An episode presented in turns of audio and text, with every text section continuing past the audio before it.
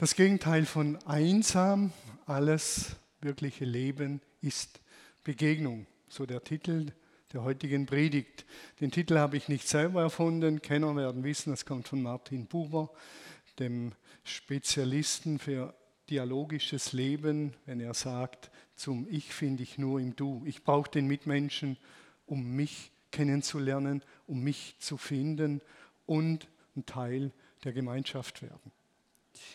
Sonntagabend in der, beim Ehepaar Dauwalter, Thomas und Regina oder Regina und Thomas normalerweise Tatortabend.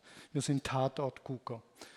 Äh, ich will jetzt keine Diskussion, ob Christen Tatort anschauen dürfen oder nicht, ist nicht das Thema, wäre ein anderes Thema. Und wir schauen regelmäßig Tatort. Es hat verschiedene Gründe, will ich auch nicht benennen. Wir sitzen auf dem Sofa, meine Frau und ich. Neben mir mein Handy. Wir schauen den Tatort. Ich schaue noch, was so auf Facebook Neuestes gepostet wurde. Schreibe noch ein paar WhatsApps über die kleinen Fragen des Lebens. Thomas, warum gibt es Krieg? Warum sind die Menschen so, wie sie sind? Beantworte die Fragen. Nebenher rede ich noch mit meiner Frau, denn die löst ja immer den Krimi schon auf während des Krimis. Und ich sage ihr dann, ruf einfach schnell an und sag, wer der Täter ist. Und so unterhalten wir uns, also auf drei Ebenen. Fernseh schauen, meine Frau, die dritte Ebene ist mein Handy. Der Tatort ist vorbei. Wir sitzen noch auf dem Sofa und ich beginne darüber nachzudenken, wer waren jetzt die Kommissare heute Abend? Was hat eigentlich meine Frau noch gesagt zu dem Ganzen? Was habe ich zu ihr gesagt? Wer war eigentlich der Mörder? Weiß ich auch nicht mehr. Oh, wem habe ich eigentlich noch ein paar WhatsApps geschrieben? Und irgendwie denke ich, hallo, es kann es nicht sein. Anwesend und doch nicht anwesend. Montagabend, Zoom-Besprechung. 20 Leute in einem Zoom-Meeting. Ich sehe die Leute auf dem Bildschirm, die sehen mich und ich sehe immer wieder, wie sie da sitzen und auf einmal wird das Gesicht angeleuchtet. Und dann weiß ich, aha, die sind jetzt im Handy und schreiben nebenher eine WhatsApp oder schauen, was auf Facebook läuft oder auf Instagram. Und dann auf einmal fragt mich derjenige, der die Sitzung leitet, Thomas, was denkst du eigentlich über diesen Punkt? Und ich merke, wie ich mich irgendwie in Ausflüchte äh, verirre und sage, äh, da muss ich nochmals nachdenken, frage lieber noch den anderen, statt zu sagen, ich habe keine Ahnung, weil ich nicht zugehört habe. Ich war nicht da. Verrückt. Das Gegenteil von einsam. Alles wirkliche Leben ist Begegnung. Und ich frage mich, begegnen wir einander überhaupt? Und wie begegnen wir eigentlich einander?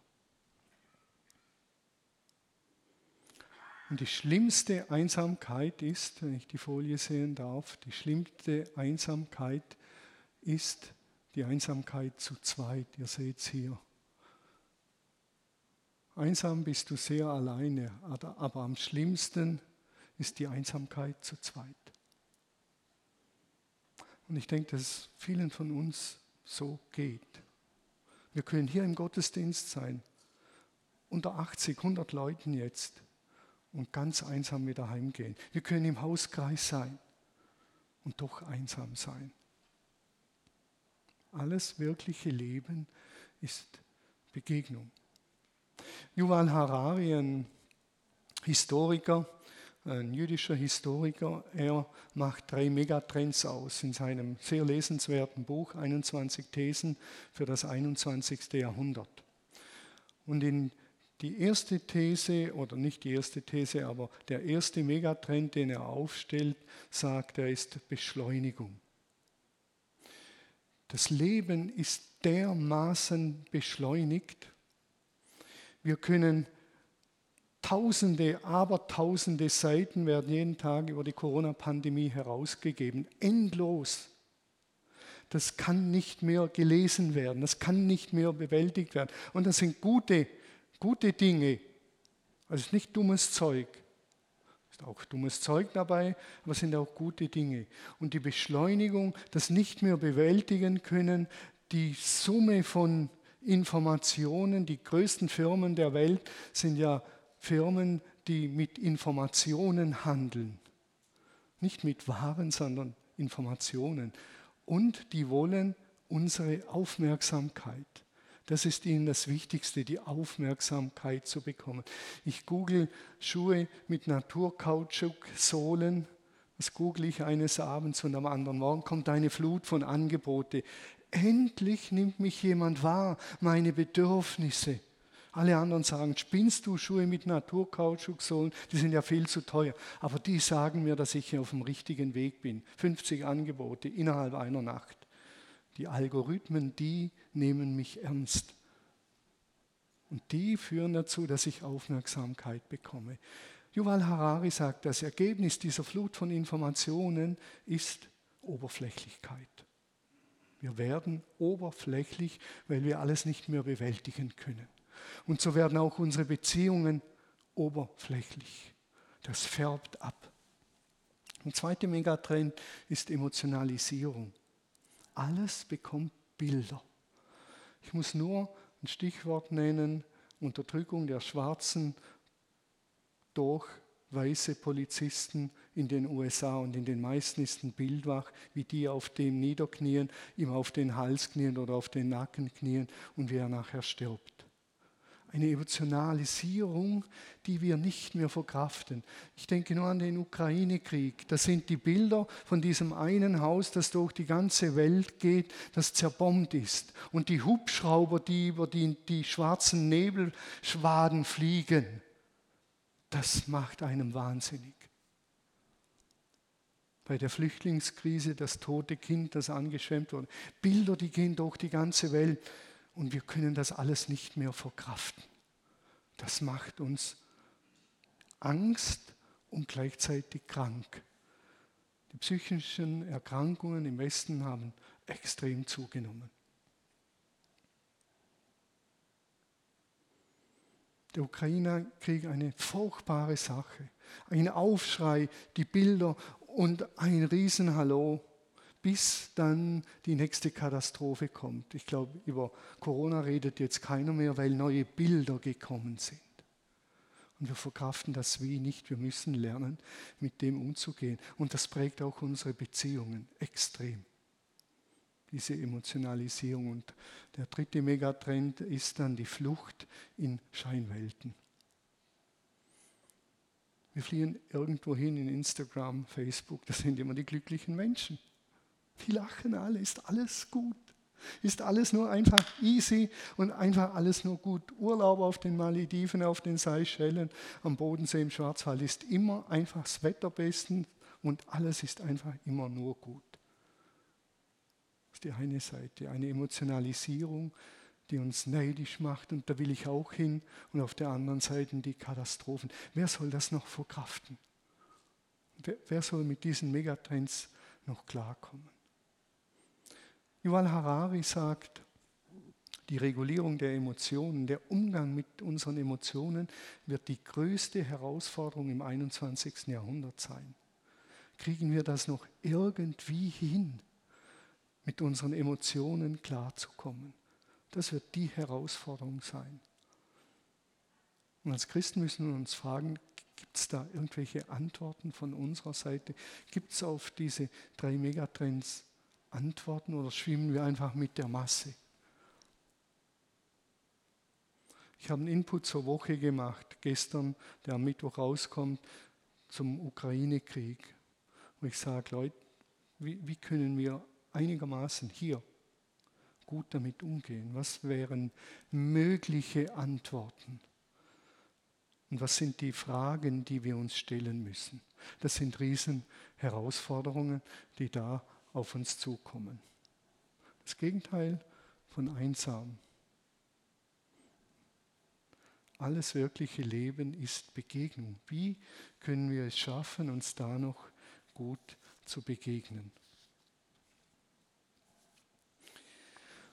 Ich nenne noch ein paar Hindernisse, bevor ich ein paar Grundgedanken, Lösungsansätze vielleicht weitergebe. Ein weiterer Hintergrund ist in Begegnungen, dass wir aus Begegnungen Ich-Es-Begegnungen machen. Ich-Es-Begegnungen. Der andere ist so wie ein passiver Gegenstand, so eine Hörmaschine. Der hört mir zu. Ich wirf 5 Euro rein, der hört mir zu natürlich professionalisiert, wenn ich beim Therapeuten bin, der muss mir ja zuhören, der wird ja dafür bezahlt. Eine Ich-Es-Beziehungen. Oder der andere ist eine Sprechmaschine, die nicht so gern reden, die haben ein Gegenüber und der redet mit ihnen. Und irgendwann sagen wir, ich habe die Schnauze voll von dir, ich gehe jetzt, denn du redest immer. Du hörst mir ja nie zu. Aber es hat sich so eingespielt, weil der eine ein bisschen mundfaul ist und der andere gern viel redet ist er eben die Sprechmaschine in der Beziehung, der andere die Hörmaschine.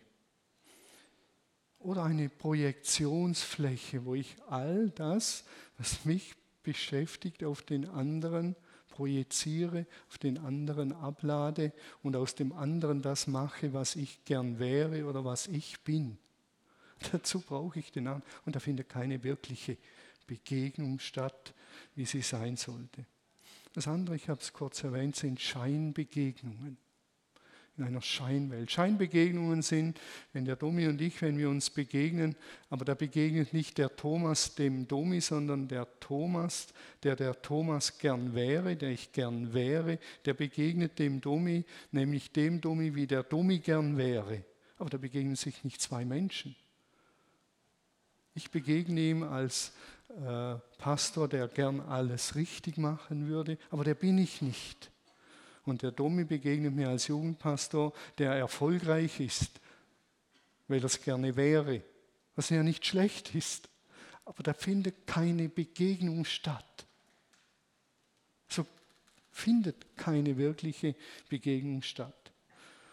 Ein anderer Trend ist die Diktatur der Authentizität. Es hat viel Gutes, authentisch sein, hat aber auch viele Gefahren. Ich bin halt so. Und ich sage dir jetzt halt, dass ich finde, du bist ein blöder Hund. Das empfinde ich jetzt so, also sage ich es. Also bin ich authentisch. Mach aber ganz viel kaputt. Oder auch so ein Trend, dass man sagt, du darfst das so sehen. Du darfst das so sehen. Ich sehe das anders, aber wir lassen alles stehen. Das heißt, alle Meinungen sind gleichgültig. Und wenn alle Meinungen gleichgültig sind, wird es irgendwann gleichgültig. Und Gleichgültigkeit ist der Tod von Beziehungen. Wenn ich zu meiner Frau sage, du darfst das so sehen. Ich sehe es völlig anders. Aber unsere Meinungen sind gleichgültig. Das heißt, wir reiben uns nicht mehr, wir streiten nicht mehr über irgendwelche Kriterien, ob die Entscheidung richtig ist oder falsch, darf jeder sehen, wie er will. Und Gleichgültigkeit ist etwas ganz Böses in Beziehungen. Christian Schwarz sagt ja, das Gegenteil äh, von Liebe ist nicht Hass, sondern Langeweile, Gleichgültigkeit. Wenn der andere mir egal ist. Ist mir egal, wie ihr denkt. Ist mir egal, wie du denkst. Ich denke so, du darfst so denken. Nur schon die abfällige Bewegung. All die guten Dinge, es hat auch was Gutes, dass man pluralistisch denken darf, hat aber immer auch ganz große Gefahren. Und wenn alle oder wenn, wenn Leben durch wirkliche gute Beziehungen entsteht, dann müssen wir diese Schattenseiten von diesen Trends auch unbedingt anschauen. Die zentrale Frage, wenn es darum geht, dass alles wahre Leben Begegnung ist, ist die zentrale Frage und ist ganz zentral. Die wird eigentlich schon reichen, wenn wir die uns immer wieder stellen. Diese eine Frage, wer oder was hat meine Aufmerksamkeit? Wer oder was hat meine Aufmerksamkeit? Ich gehe zurück zum Tatort. Wer hat meine Aufmerksamkeit? Wenn meine Frau mit mir redet und mir erklärt, wieso der der Mörder sein könnte, hat sie dann meine Aufmerksamkeit, dass ich bei ihr bin und sage, wie kommst du darauf? Und was machst du das fest? Man kommt ins Gespräch. findet sich vielleicht selber, indem man sagt, ich habe auch so Tendenzen entdeckt, den jetzt umzubringen. Könnte ich, wären gute Gründe, den umzubringen. Damit sagt man über sich was, über den anderen. Wer hat meine Aufmerksamkeit? Wo gebe ich meine Aufmerksamkeit rein, wenn ich in Beziehung lebe, wenn ich mit jemand rede? Wo ist meine Aufmerksamkeit? Das dürfte das Entscheidende sein. Ist sie bei mir, nur bei mir? Ich erinnere mich, als meine Frau so krank war vor ein paar Jahren und ich nach Hause komme und äh, unsere Töchter mich fragen, wie, wie, wie geht es der Mama? Und ich erzähle kurz. Und auf einmal steigt der Gedanke auf und ich hätte ihn fast ausgesprochen, fragt denn niemand mehr nach mir, wie es mir geht bei dem Ganzen? Auf einmal steht meine Frau im Mittelpunkt. Hallo, das geht doch nicht. Und der zweite Gedanke war, wie wenn der Heilige Geist zu mir spricht und sagt, Thomas, du bist ein fertiger Egoist. Deine Frau liegt im Krankenhaus. Deine Töchter fragen. Und jetzt meinst du, du müsstest gefragt werden. Kann schon irgendwann kommen, aber jetzt geht es mir um deine Frau. Das war schmerzhaft. Die Aufmerksamkeit lag bei mir, nicht bei den anderen. Ein paar Gedanken zu Ich-Du-Beziehungen. Die zentrale Frage bleibt, und die möchte ich euch gerne und mir gerne mitgeben, die Frage, wer oder was hat eigentlich meine Aufmerksamkeit? Es geht um Ich-Du-Beziehungen. Menschen müssen sich einander mitteilen teilen als das, was sie sind. Nicht, was sie scheinen, nicht, was sie denken sein zu sollen, nicht oberflächlich, sondern als das, was sie sind. Wer bin ich, was bin ich? Was beschäftigt mich in dem Sinn? Wir sind beim positiven Sinn bei der Authentizität. Ich habe ein Beispiel zu nennen von ein Gemeindemitglied äh, ist jemand naher Verwandter verunglückt. Und ich habe die Person immer wieder getroffen. Und natürlich war immer die Frage, wie geht es deinem Vater? Wie geht es deinem Vater? Wie geht es deinem Vater? Aber tief innen war die Frage auf meiner Seele, ich muss die Person mal fragen, und wie geht es dir, dass dein Vater so schwer verunglückt ist? Wie geht es dir? Und ich habe gedacht, ich frage das nicht. Wenn ich das frage, beginnt die zu weinen, da bin ich überzeugt. Und ich will nicht die Ohnmacht erleben, dass da jemand weint und ich weiß wieder nicht, was sagen. Ist klar, wenn der Heilige Geist einem sowas aufs Herz legt, wie immer das ist, irgendwann habe ich gesagt, und wie geht es dir damit? Und so war, sie hat geweint, geheult.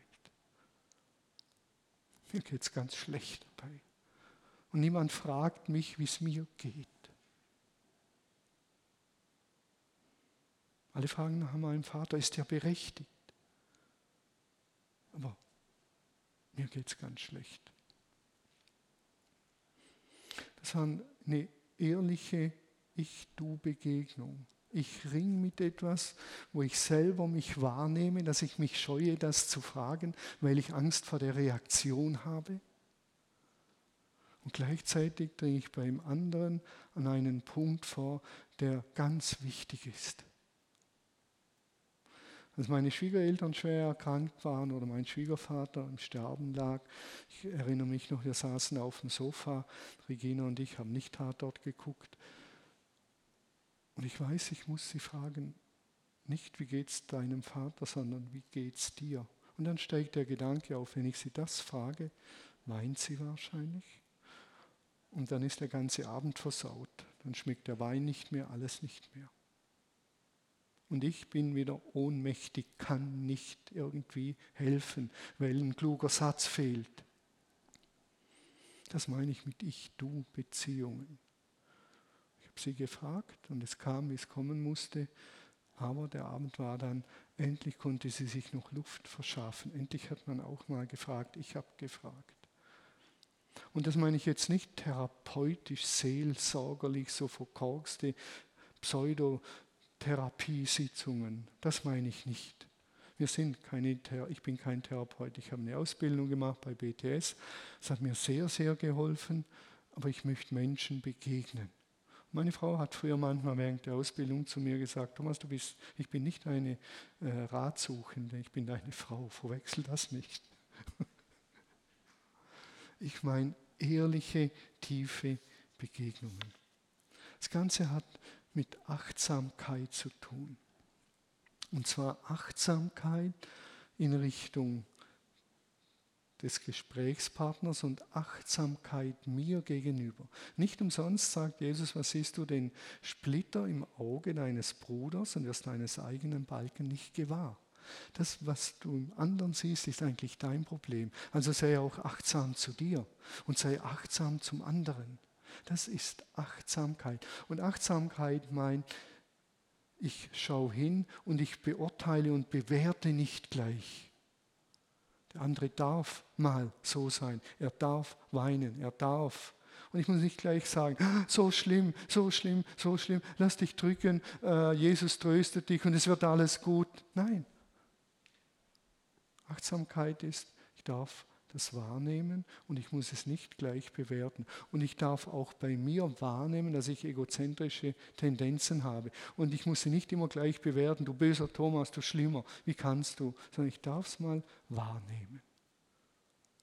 Und Achtsamkeit, wir sind wieder bei Yuval Harari, bei der Beschleunigung, bei der Oberflächlichkeit. Achtsamkeit lerne ich nicht im Schnellverfahren. Das ist eine Utopie. Und ich lerne es auch nicht in der jeweiligen Situation. Das ist eine ganz andere Kategorie. Das Hören auf Gott in solchen Gesprächen ist kein Schnellverfahren. Ich darf den anderen wahrnehmen, wie er ist.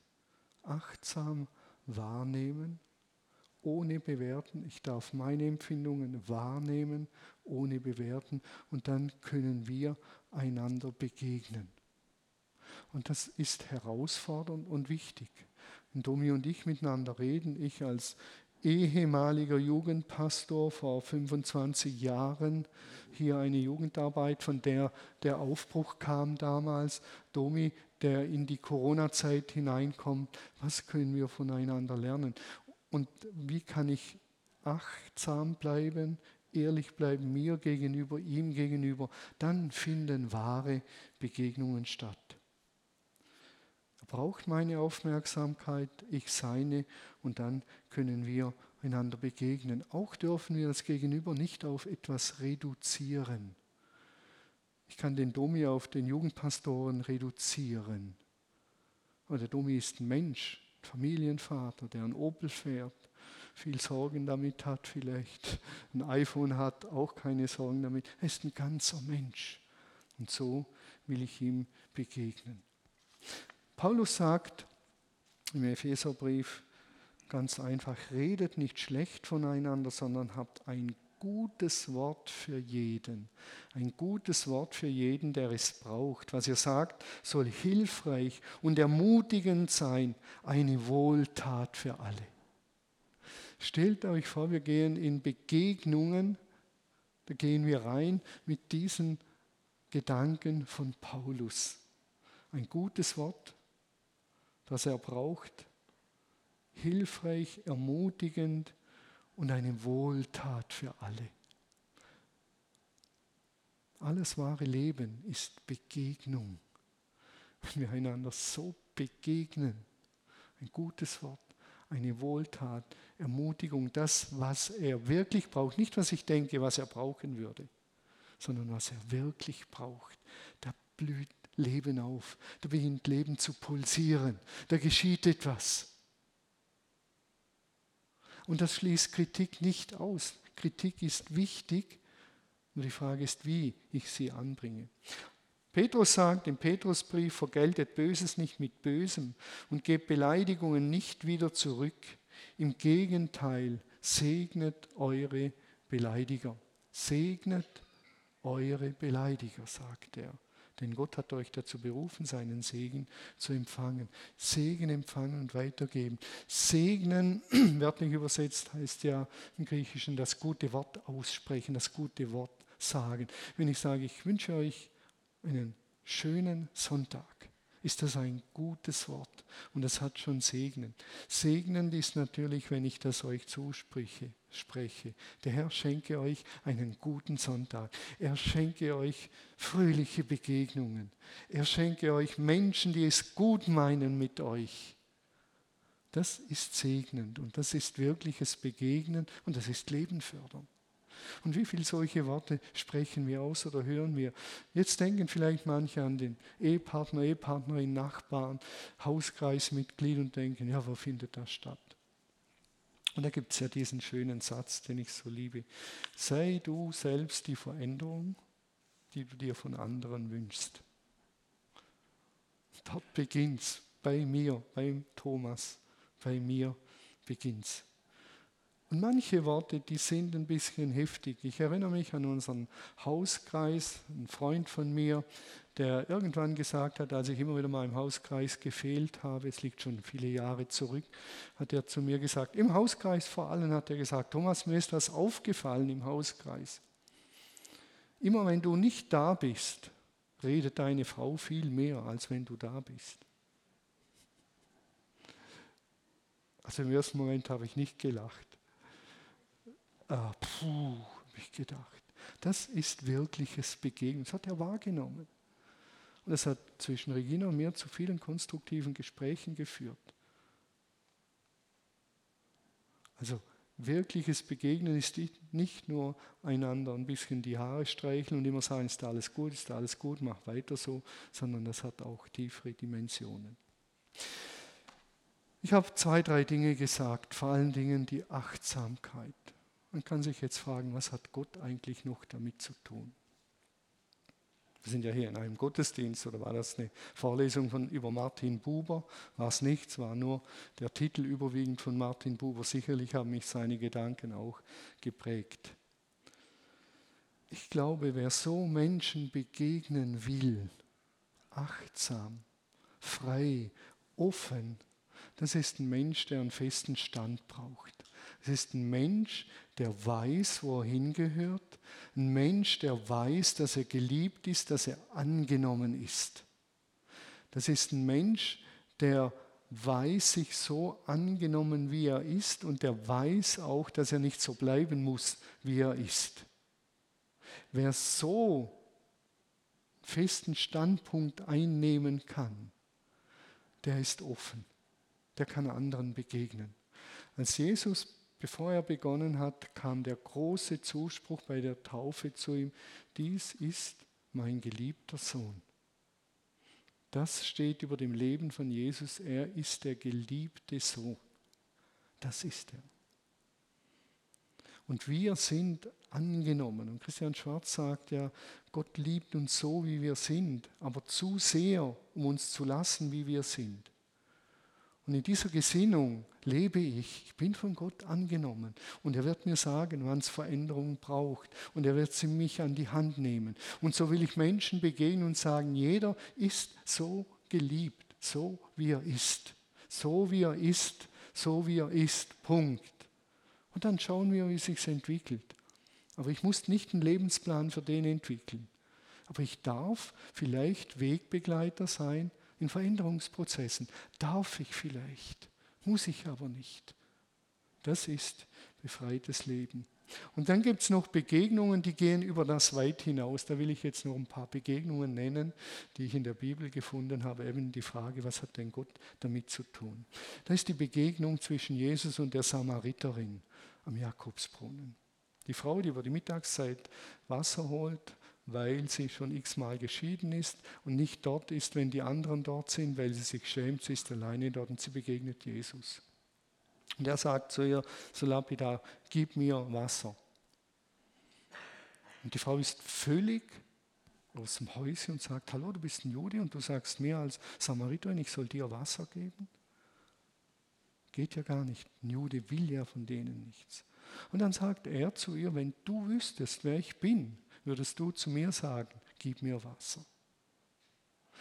Ihre Sehnsucht wird in dieser Begegnung, die Sehnsucht und der Durst nach Wasser wird transformiert in Lebensdurst. Und er sagt zu ihr mit anderen Worten, es gibt mehr als Wasser zum Trinken, nämlich Lebenswasser, nämlich Zoe, das überfließende Leben. Und das kann ich dir geben. Und dann gehen sie weiter und dann geht es darum, und er sagt zu ihr, hol deinen Mann. Und dann sagt sie, ich habe keinen Mann. Und dann sagt sie, stimmt, sagt Jesus, du hast keinen Mann. Fünf hast du gehabt und den, den du jetzt hast, der ist nicht dein Mann. Und dann kommt er auf die Anbetung zu sprechen. Hallo, wieso kommt er auf die Anbetung zu sprechen? Er transformiert ihre Sehnsucht und die hat jeder Mensch die Sehnsucht, irgend sich an etwas hinzugeben, an etwas Größeres, jemand anzubeten. Und wir reden ja auch vom Angebeteten und von der Angebeteten als Partner. Und er sagt ihr mit anderen Worten, die wirkliche Anbetung und Hingabe, wir sind beim letzten Sonntag, die hat nur Gott verdient. Und nur diese Anbetung bringt Erfüllung. In dieser Begegnung findet Transformation statt. Ihre tieferen Wünsche werden nach oben gefördert und sie bekommen einen Hinweis, in welche Richtung es geht. Es ist eine faszinierende Geschichte.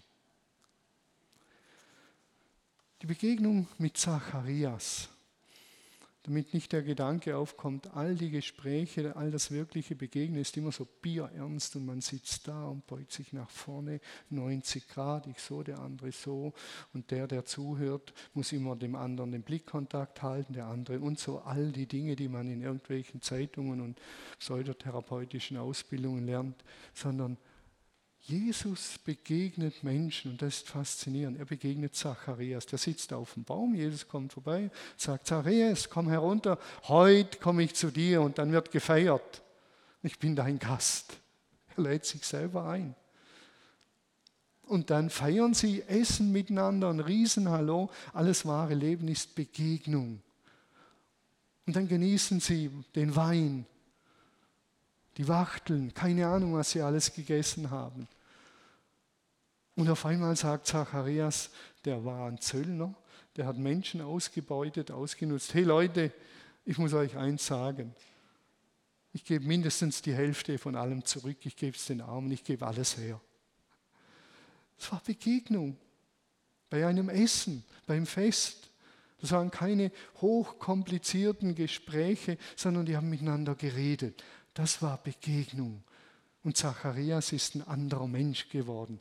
Alle wahre Begegnung ist Leben. Da hat etwas stattgefunden. Jesus begegnet der Sexdienerin, der Prostituierten. So eine tiefe, wesenshafte Begegnung.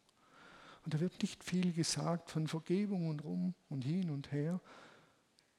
Er sagt nur, weil die anderen sich aufregen, dass er so einer Frau begegnet, sagt er nur zu den anderen, wer viel Sünde auf sich genommen hat, der wird viel lieben, wenn ihm vergeben wird. Und dann sagt er zu der Frau in der Begegnung, deine Sünden sind dir vergeben. Ist alles gut, ist in Ordnung. Dir ist vergeben. Ich finde diese Begegnungen faszinierend. Oder Jesus und der Aussätzige. Wir haben Interessantes Thema heute in Corona-Zeiten. Einen Aussätzigen berühren. Hallo Jesus, bist du denn wahnsinnig? Das ist eine Begegnung, eine körperliche Begegnung. Er berührt ihn. Und der Mann wird heil. Durch die Berührung.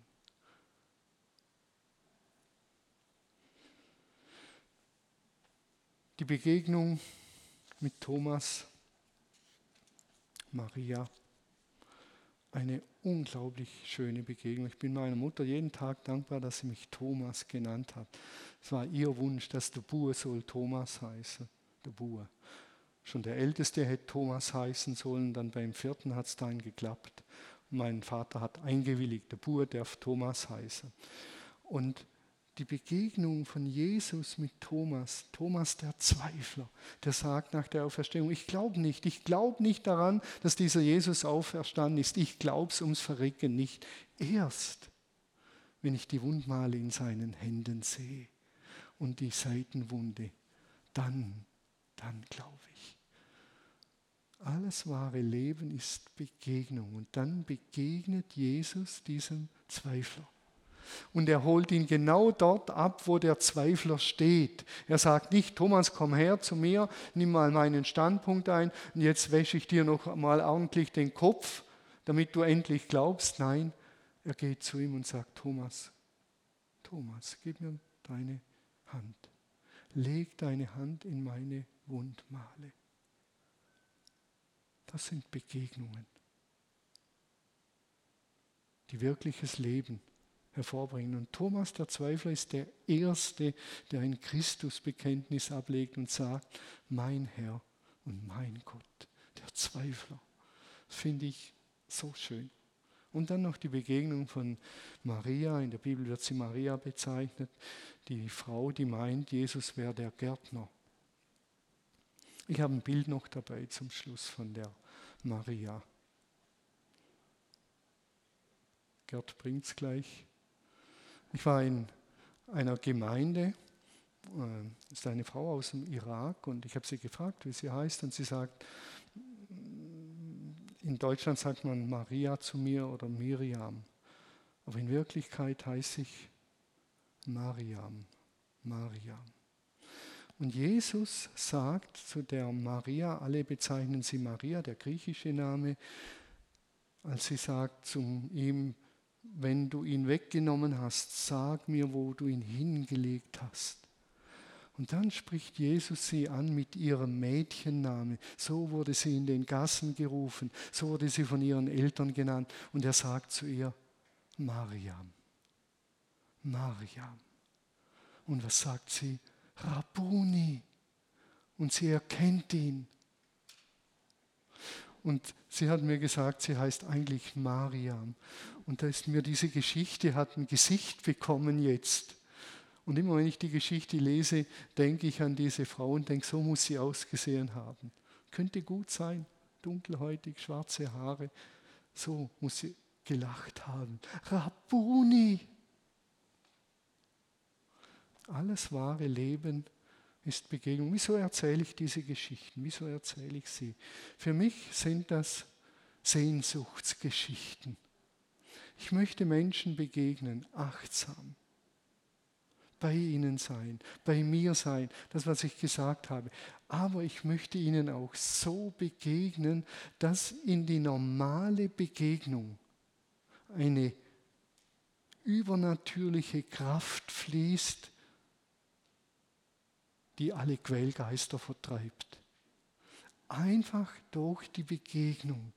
Dass ein Mensch sagt, ich habe diese Woche eine, eine WhatsApp bekommen und jemand schreibt, Thomas, vor vielleicht zehn Jahren hast du diesen Satz gesagt, der ist bis heute gültig und er hat mein Leben verändert. Das wünsche ich mir, dass die Begegnungen auf der einen Seite wirklich achtsam, empathisch, wertschätzend sind, aber auf der anderen Seite trage ich die große Sehnsucht, dass wenn wir uns begegnen, liebe Annelie, dass da noch mehr passiert, dass Transformation passiert, dass ich sage, wow, durch dich, Thomas, ist mir Jesus begegnet. Hallo, ich bin ein neuer, ich habe zum Leben gefunden. Ich bin ein neuer Mensch geworden. Es ist viel mehr passiert. Wir dürfen uns nicht zufrieden geben mit den natürlichen Begegnungen. Die sind gut und die sind wichtig. Und ich bin sehr dafür, dass wir die gut gestalten. Aber wir müssen darüber hinaus eine Sehnsucht bekommen, dass in die natürliche Begegnung eine übernatürliche Kraft einfließt und Menschenleben verändert werden.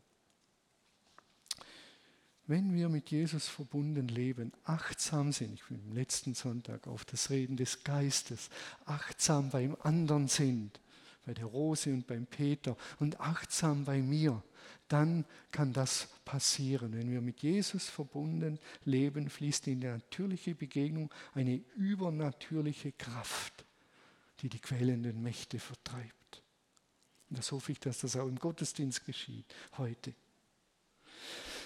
Ich lese gerade ein Buch von Richard Rohr über Weisheit, weil ich bin überzeugt, die Corona-Pandemie, die schreit uns geradezu ins Gesicht, werdet weise Menschen, lernt in Weisheit zu leben. Ich habe einige Predigten und so weiter dazu gemacht. Und dann schreibt Richard Thor im Vorwort, schreibt er diesen schönen Satz, dieses Buch ist gewidmet Vanessa, dafür, dass sie mir geholfen hat zu sehen, was schon immer da ist. Ich finde das so schön. Ich habe am Sonntag jemand gesegnet, dass Gott der Person die Augen öffnet, das zu sehen, was eh schon da ist. Die Dinge sind da. Wir brauchen nur geöffnete Augen für die Schönheit Gottes und für das Seufzen des Geistes über der Ukraine. Auch da brauchen wir geöffnete Augen. Der Geist seufzt schon. Und er sagt, Thomas, bitte steig ein in dieses Seufzen. Wie und was wir beten sollen, wissen wir nicht, aber der Heilige Geist vertritt uns mit unaussprechlichem Seufzen. Die Dinge sind da, aber wir haben keine Augen dafür.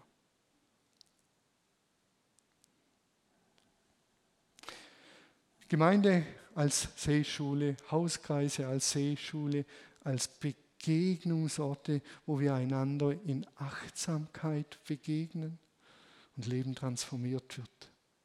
Wirkliches Leben stattfinden kann. Und dazu braucht es wirkliche Begegnungen. Achtsamkeit, noch ein abschließendes Wort. Achtsamkeit kann man nicht in der Situation prinzipiell lernen. Man kann sie ein bisschen einüben, aber Achtsamkeit ist eine Trockenübung. Daniel hat letzte Woche so etwas Typisches erzählt. Er war im Schweigen im Kloster und dann kommt er zurück und setzt sich an den Tisch. Und was macht er? Es war interessant. Ich setze mich an den Tisch und ich will einfach bei meinen Kindern sein. Ich will sie wahrnehmen. Ich muss nichts kommentieren. Ich muss ihnen nicht mal sagen, wie sie sein sollen, dass sie endlich lernen sollen, dass sie es Abi machen müssen. Ich bin da.